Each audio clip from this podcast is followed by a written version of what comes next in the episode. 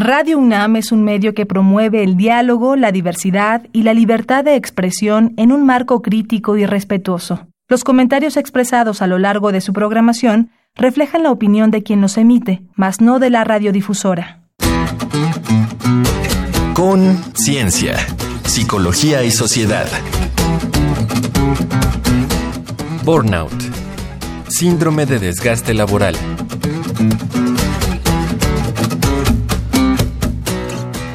Muy buenas tardes y bienvenidos a Conciencia, Psicología y Sociedad. Este es el espacio radiofónico de la Facultad de Psicología. Transmitimos a través del 96.1 de FM aquí desde Radio UNAM. Yo soy Berenice Camacho y comparto la conducción esta tarde con la doctora Mariana Gutiérrez Lara. Doctora Mariana, bienvenida, ¿cómo estás? Muchas gracias, Veré, muy contenta de compartir contigo otra vez el espacio para mostrar las investigaciones que desde la Facultad de Psicología se están realizando. Perfecto, y en esta tarde corresponde hablar de un tema muy interesante, interesante eh, en lo individual, pero también en lo colectivo. Vamos a hablar de burnout, un síndrome de desgaste laboral. Así es que quédense aquí durante la siguiente media hora. Conciencia, Psicología y Sociedad arranca en este momento.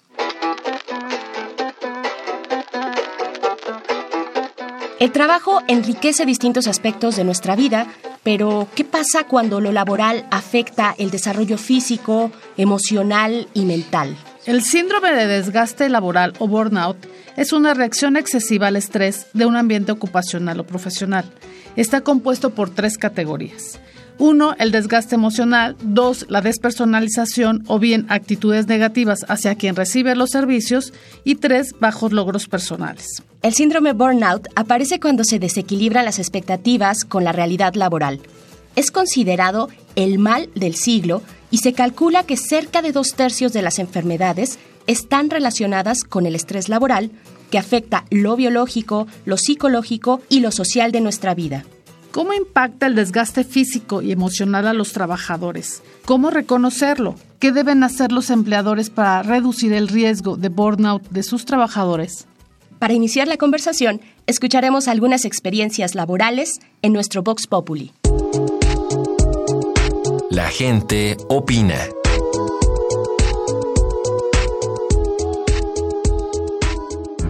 ¿Qué tal escuchas de Conciencia, Psicología y Sociedad? Hoy vamos a preguntarle a la gente sobre el trabajo. ¿Cuál es el ritmo de vida y los horarios laborales que tienes? ¿Realmente acabas tu trabajo una vez que sales de la oficina? Ahora con los chats, con las redes sociales, ¿crees que realmente te desconectas o te separas de la presión laboral? Escuchemos lo que nos dicen en la calle.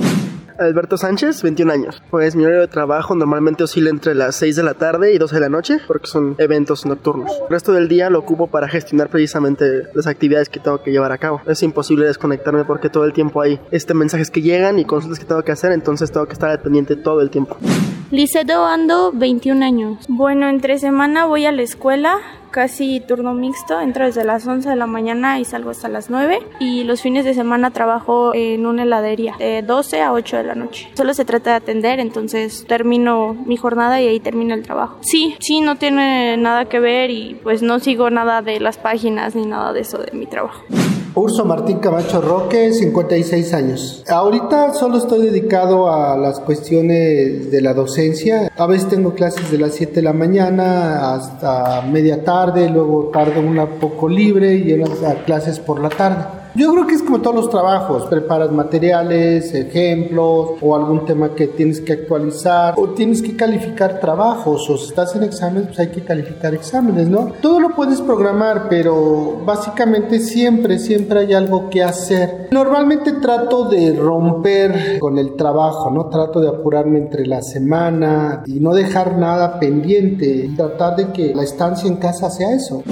Frida Islas Vázquez, 21 años. Eh, pues ahorita que estudio y trabajo en la mañana, tengo que levantarme muy temprano para llegar a las oficinas que están a como a una hora aproximadamente de la escuela. Salgo a las 2 de la tarde, entro a la escuela a las 3, me hago una hora de camino Hay veces que sí, porque pues realmente ellos saben que ahorita no estoy trabajando tiempo completo, pero hay veces que exigen que termine un trabajo fuera del, del horario que es o incluso estando en la escuela.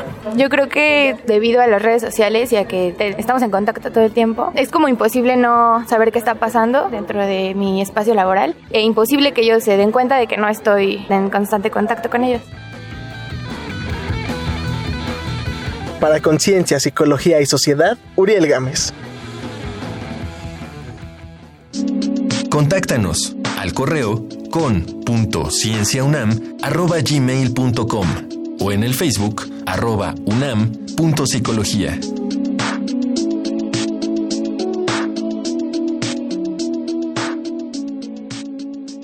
Gracias por continuar en frecuencia y en sintonía con Radio UNAM en Conciencia, Psicología y Sociedad. Como ya lo escucharon, el tema de hoy, el síndrome de desgaste laboral o burnout. Están nuestros invitados, Maura Jazmín Ramírez Flores y Jesús Felipe Uribe Prado, doctores en Psicología por la UNAM y especialistas en neuropsicología y Psicología Laboral Organizacional, respectivamente. Bienvenidos, doctora Maura, bienvenida. Muchas gracias, buenas Doctor Uribe, bienvenido también. Muchas gracias. Pues iniciamos la conversación, Mariana. Sí, ahora que escucho el Vox Populi, me surgió esta duda de si el burnout o el desgaste laboral, como decíamos en la introducción, tenía que ver con esta cuestión de las horas de trabajo o con continuar trabajando en casa o tiene que ver con otros elementos, doctor Uribe. ¿Qué nos podría decir acerca del fenómeno que estamos revisando ahora? En realidad el, burnout eh, pues es un derivado del estrés genérico, ¿no? Es decir, eh, se habla de un estrés específicamente laboral.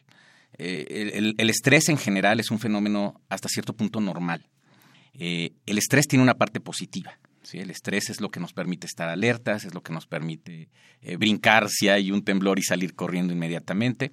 Entonces, hay que como conceptualizar correctamente el estrés, ¿no? Es decir, el estrés positivo, que es el eustrés, es el que nos ayuda a sobrevivir, ¿no? Y es bueno tener estrés. El estrés negativo, que es el que nos paraliza, es el que nos afecta, eh, se conoce como distrés, y esto pues también nos afecta en toda la vida. Eh, en lugar de correr, nos tiramos y no podemos movernos, empezamos a tener ansiedad. Entonces, hay que hablar de esta parte del estrés, su parte positiva y negativa, ¿no? Claro, y el estrés es, junto con otros elementos, pues componen este síndrome laboral. ¿Cómo puede usted definirlo? El término de burnout, sí, es un concepto que surge en los años 70, eh, cuando una psiquiatra eh, descubre que había médicos y cuidadores que estaban tratando a pacientes psiquiátricos. Y uno podría imaginarse que un paciente psiquiátrico es fácil de tratar. Y entonces lo que realmente sucedía es que la gente se estresaba mucho con el paciente psiquiátrico y ella descubrió que había características muy particulares de aquellos que trataban a gente. Y posteriormente eh, se dice, bueno, es que esto también afecta no solo a los que tratan pacientes psiquiátricos, sino a todos los que tienen un trabajo. Y el burnout surge bajo este concepto de quemarse, ya en un momento de rompimiento con la salud mental. La definición más adecuada de burnout, y yo diría que lo más aceptado, que es una respuesta al estrés crónico. Es decir, es una respuesta permanente y siempre negativa. Aquí no entra el estrés positivo. ¿no? E, e, a nivel ocupacional sí se trata el estrés que causa daño. Y hay tres formas de identificarlo. El primero es desde el punto de vista emocional, es estar agotado emocionalmente. El primer síntoma que hay que checar a nivel psicosocial es el desgaste emocional. ¿Cómo se ve el desgaste emocional? Pues es cuando suena el despertador y uno dice, ¿qué pasó? Otra vez, Y no me puedo levantar. Es, emocional. Eh, doctora Maura, desde las neurociencias, ¿cómo, ¿cuál es la lectura de este padecimiento?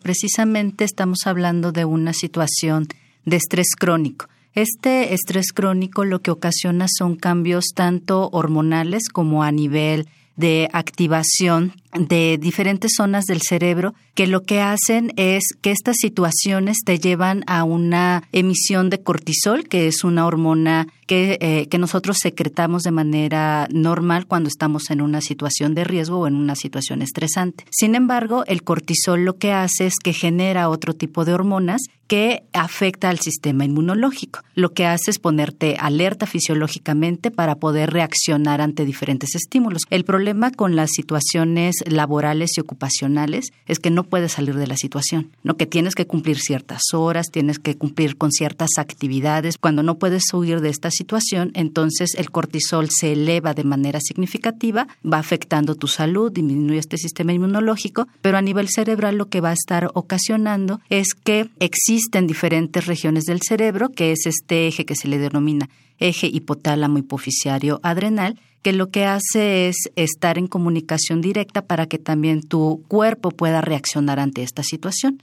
Lo que va a suceder es que si estás en este estrés crónico, lo que ocurre es que te vas a ir enfermando, va a disminuir tu salud y a nivel cognitivo lo que va a hacer es que disminuye tu atención, disminuye tu capacidad de memoria, tu capacidad de concentración, de responder emocionalmente y algunas estructuras cerebrales que se han visto eh, alteradas ante este estrés crónico tiene que ver con una región muy particular que es la amígdala.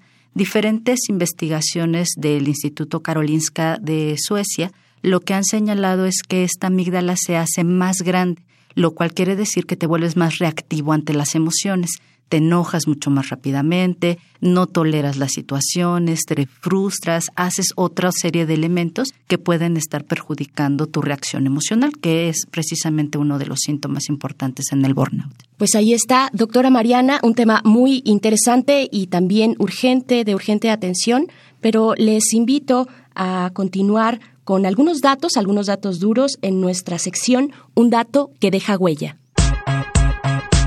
dato que deja huella.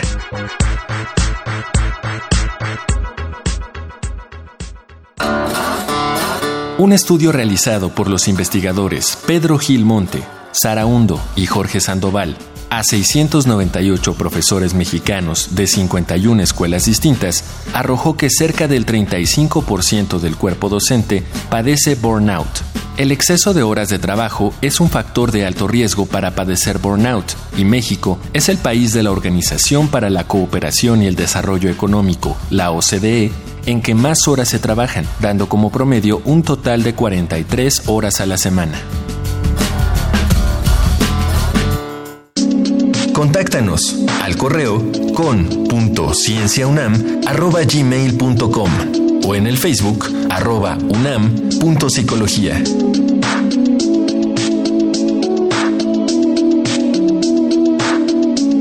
Continuamos en Conciencia, Psicología y Sociedad.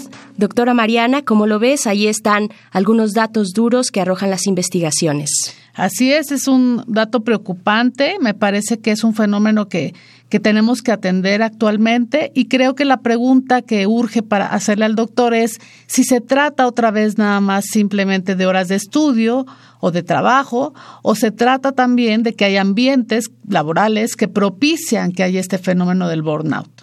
¿Tú qué nos podrías decir, doctor? Sí, creo que estás tocando uno de los temas más importantes para entender el fenómeno a nivel ocupacional.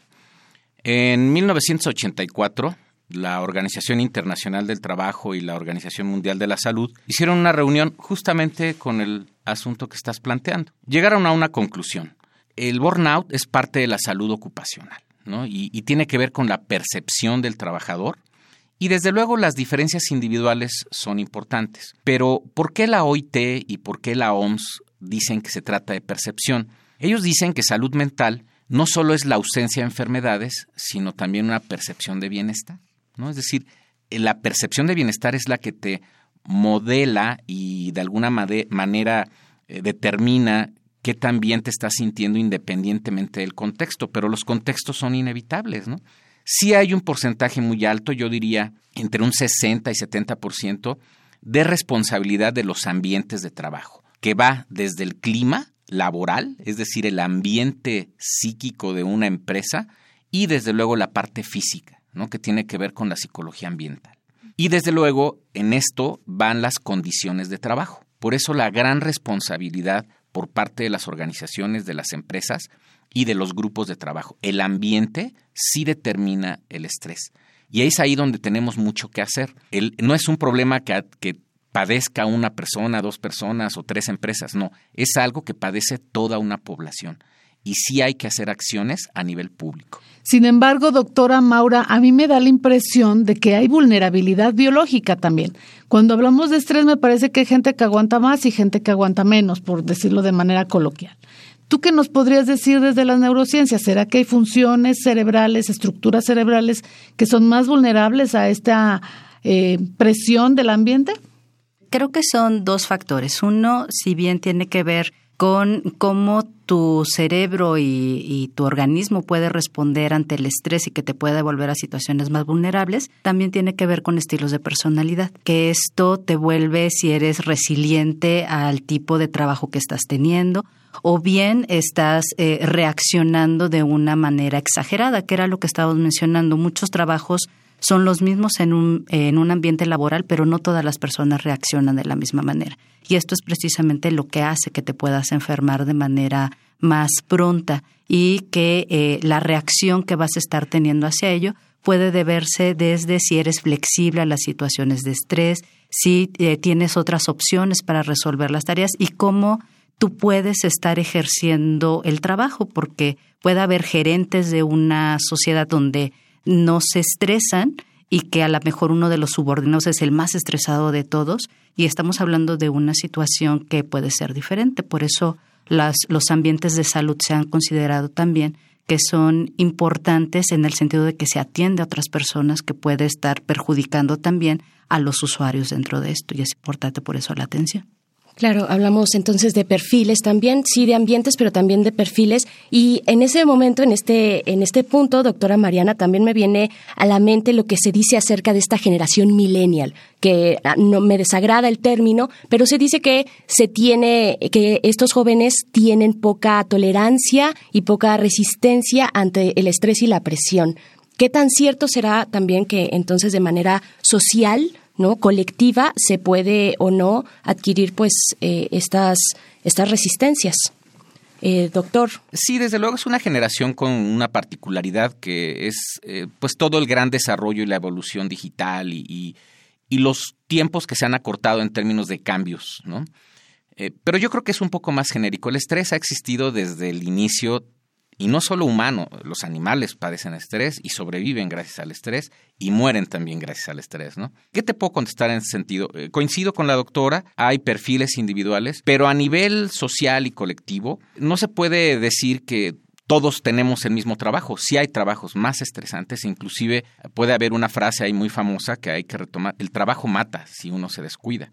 ¿Y lo, por qué lo digo? Lo digo también por estadísticas. Las estadísticas de enfermedades profesionales, de accidentes de trabajo, tienen una carga muy alta relacionada con el estrés. ¿no? Muy bien, pues ahí están, un tema interesantísimo. Vamos a escuchar acerca de un caso práctico, una empresa asiática, la empresa Foxconn. Esta es una producción de conciencia, psicología y sociedad.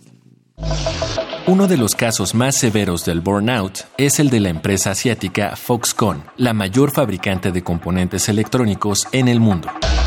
Hasta enero de 2018 se han reportado cientos de casos de explotación, trato inhumano y casi una veintena de suicidios y muertes a causa de la insalubridad en el trabajo de la planta de Taipei, en China. Ante esto, la manufacturera instaló redes anticaída para evitar que los empleados atenten contra sí mismos.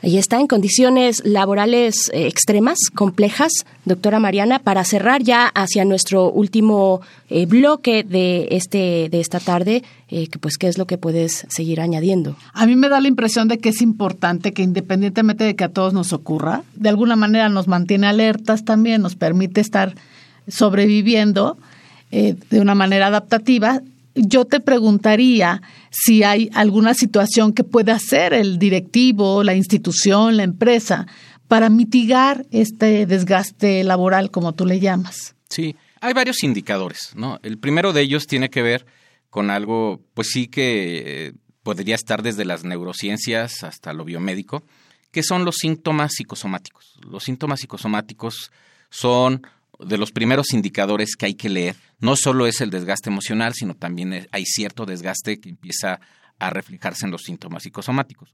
Voy a enunciar, según el DSM-5, los más importantes. Podrían ser trastornos psicosomáticos en términos de dolores de cabeza, eh, trastornos gastrointestinales, trastornos de dolor. Los dolores de cabeza, por ejemplo, son de los más importantes. Eh, otro trastorno muy importante son los trastornos del sueño, para bien y para mal, ¿no? Hay quien duerme demasiado porque a lo mejor hasta se deprime y hay quien no duerme, ¿no? Que hasta se puede psicotizar. Y voy a poner por qué el entorno es muy importante. Un trabajador que dobla turnos, como los médicos, como las enfermeras, como los policías, inevitablemente trastornan también su ritmo circadiano. Y aquí es donde entran los corticoides que decía la doctora, ¿no? Es decir, no es fácil renovar al organismo cuando alteras tus trastornos en términos de salud o de sueño. Y, y para finalizar esta parte de mi intervención, yo diría, socialmente la gente también, dos de los conceptos que no había definido, es, se vuelve la gente muy cínica, se dice, que maltratas a tu usuario porque te estás protegiendo. Esto es lo que se llama cinismo o despersonalización. Es decir, es el médico que eh, en, el seguro o en el ISTE ni siquiera nos ve a los ojos, nos ve como un número, ya no nos ve como persona. Y el último es la parte de desarrollo laboral, es decir, me desmotivo. Hay una desmotivación laboral. Si unimos lo emocional, la parte de despersonalización y la desmotivación, entonces desde luego que hay una mayor probabilidad a enfermarnos. Esto, ¿qué pueden hacer los, los patrones, las empresas? Verlo como un problema de salud pública y buscar la salud de los trabajadores. Un trabajador sano será siempre más productivo. Ahora, fíjate, doctor, a mí me da la impresión también de que es una responsabilidad del trabajador mismo cuidar su salud física y su salud mental. Entonces yo te preguntaría qué recomendaciones harías a aquella persona que está sintiendo que no se siente a gusto con su trabajo, que se siente poco motivada, que esta, estas características que ya nos hablaron del desgaste laboral. Bueno, eh, hay diferentes tratamientos que se han propuesto que van desde el ámbito colectivo, como estamos mencionando, mejorar las situaciones de trabajo dentro de ya sea la empresa, el hospital, la escuela, pero también dentro del ámbito de las neurociencias, por ejemplo, lo que se ha tratado de hacer es vincular eh, el que el propio individuo pueda mejorar, tener otro tipo de situaciones que ayuden a disminuir el estrés. Sin embargo, también es importante considerar que, como ya estábamos eh, señalando, este síndrome no solamente afecta al individuo, también afecta no solamente a su grupo laboral, sino también a su familia, que hay que aprender, como estaban eh, señalando, a detectar estos síntomas y poder actuar a tiempo. Si alguien llega a un sistema de, de burnout, eh, también es importante determinar que hay diferentes fases y se puede determinar en una fase anterior este tipo de síntomas y poder estar teniendo actividades que puedan resolver estos problemas de salud. Pues ahí está este tema que habrá que continuar más adelante. Por el momento les agradecemos mucho esta participación. Doctor Jesús Felipe Uribe Prado, muchísimas gracias por estar acá. Muchas gracias a ustedes. Y también doctora Jazmín Ramírez Flores, muchas gracias por estar en Conciencia, Psicología y Sociedad. Es un placer, gracias. El placer es todo nuestro. Muchas gracias a ustedes por continuar aquí en sintonía con Radio NAM. Vamos a escuchar algunos datos desde la cultura y el entretenimiento que nos pueden proponer tal vez cosas nuevas. Esto es Reconecta. Reconecta. Recomendaciones culturales sobre el tema de hoy.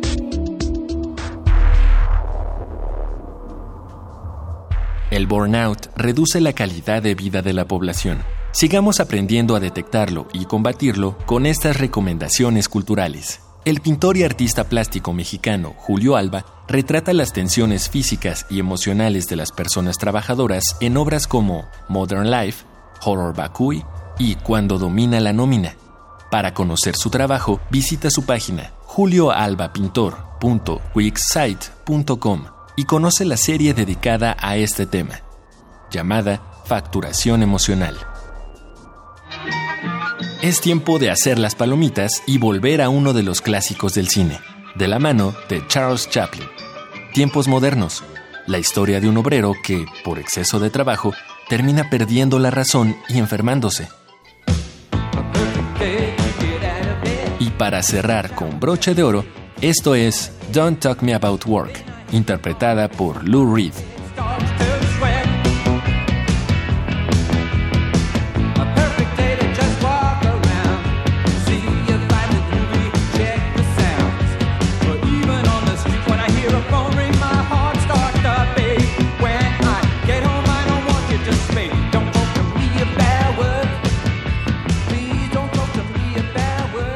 Estamos ya en el último momento de esta emisión de Conciencia, Psicología y Sociedad. Hemos hablado de burnout, este síndrome de desgaste laboral. Doctora Mariana, ¿con qué cierras? ¿Cuáles son tus comentarios? Pues yo te diría que la primera tarea a la que nos estamos, donde debemos de comprometernos todos es a la autoobservación, ¿no? Identificar si hay algo ahí que nos está causando malestar en el trabajo, que nos lleva a tener síntomas como los que ya nos dijo el doctor Uribe, pues para ponerle remedio. Creo que estas recomendaciones de la doctora Maura son muy interesantes. Hay que manejar nuestra calidad de vida. Eh, hace rato hablábamos un poco de que no había que vivir nada más para trabajar, ¿no? Hay que trabajar, pero toda la vida eh, que queda después hay que echarle ganas, hay que dedicarle tiempo y compartirla. Yo creo que buscar apoyo social es algo que eh, resulta relevante cuando yo siento que hay algo que me está pasando y que no entiendo qué es, pero que me provoca malestar. Y me parece que como directivos o como jefes o como eh, instituciones que tenemos a cargo una gran cantidad de trabajadores, pues sí tendríamos que pensar en la manera en no saturar a nuestra gente para que tenga un buen rendimiento laboral. Al final, todo eso se traduce en productividad. Definitivamente el autocuidado y pues ya nos dieron aquí los especialistas algunas pistas. Eh, yo me quedo también con una frase que me impactó eh, desde el inicio del programa en este Vox Populi que tuvimos. Es imposible desconectarnos, decía por ahí alguno de los entrevistados. Eh, yo creo que hay que ponernos a pensar respecto a cómo estamos también, qué tipo de, de ritmo vertiginoso o no le estamos dando a nuestras vidas. Por el momento, muchas gracias, doctora Mariana, por estar acá, por compartir estos micrófonos en Conciencia, Psicología y Sociedad. Muchas gracias gracias, Como siempre, un placer estar contigo. Igualmente el placer es todo mío y sobre todo muchas gracias a ustedes que se encuentran del otro lado de la bocina, que nos sintonizan semana con semana gracias a la producción. Tenemos una cita la próxima semana aquí en Conciencia, Psicología y Sociedad para seguir hablando de estos temas, temas de investigación de la Facultad de Psicología de la UNAM. Muchas gracias y buenas tardes. Conciencia, Psicología y Sociedad.